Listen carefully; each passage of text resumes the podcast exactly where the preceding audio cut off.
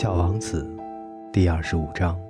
那些人们，他们往快车里挤，但是他们却不知道要寻找什么，于是他们就忙忙碌碌，来回转圈子。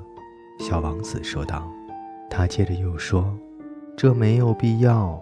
我们终于找到了这口水井，不同于撒哈拉的那些井，撒哈拉的井只是沙漠中挖的洞，这口井。”很像是村子中的景，可是那里又没有任何村庄，我还以为是在做梦呢。真怪！我对小王子说：“一切都是现成的，轱辘、水桶、绳子。”他笑了，拿着绳子转着轱辘，轱辘就像是一个长期没有风来吹动的旧风标一样，吱吱作响。你听。小王子说：“我们唤醒了这口井，它现在唱起歌来了。我不愿意让它费劲。我对他说：‘让我来干吧，这活儿对你太重了。’我慢慢地把水桶提到井栏上，我把它稳稳地放在那里。我的耳朵里还响着咕噜的歌声，依然还在晃动的水面上。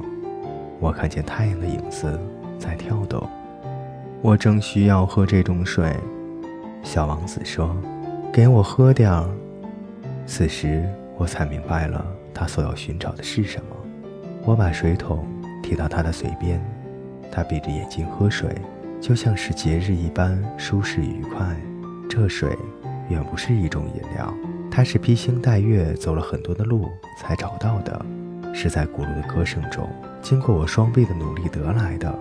它像是一件礼品，寄味着心田。在小的时候，圣诞树的灯光、午夜弥撒的音乐、甜蜜的微笑，这一切都是圣诞节时我收到的礼品，辉映着幸福的光彩。你这里的人在同一个花园中种植着五千枝玫瑰，小王子说。可是他们却不能从中找到自己所要寻找的东西。他们是找不到的，我回答道。然而，他们所寻找的东西，却是可以从一朵玫瑰花或是一点水中找到的，一点都不错。我回答道。小王子又加了一句：“眼睛是什么也看不见的，应该用心去寻找。”我喝了水，我痛快地呼吸着空气。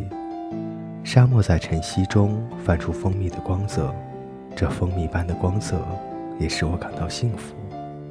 为什么我要难过？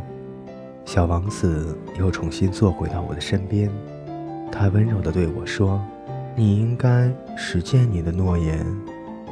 什么诺言？你知道，给我小羊一个嘴套子。我要对我的花负责呀。”我从口袋中拿出我的画稿。小王子看见了，笑着说：“你画的猴面包树有点像白菜，啊！我还为我画的猴面包树而感到骄傲呢。你画的狐狸，它那双耳朵有点像犄角，而且又太长了。”这时他又笑了：“小家伙，你太不公正了。我过去只会画开着肚皮和闭着肚皮的巨蟒。”啊，这就行了。他说：“孩子们认得出来。”我就用铅笔勾画了一个嘴套。当我把它递给小王子时，我心里很难受。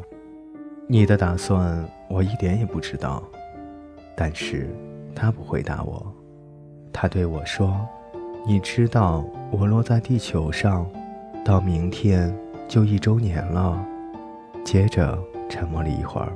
他又说道：“我就落在这附近。”此时，他面色绯红。我不知道为什么，又感到一阵莫名其妙的心酸。这时，我产生了一个疑问：一个星期以前，我认识你的那天早晨，你单独一个人在这旷无人烟的地方走着。这么说，这并不是偶然的。你是要回到你降落的地方去，是吗？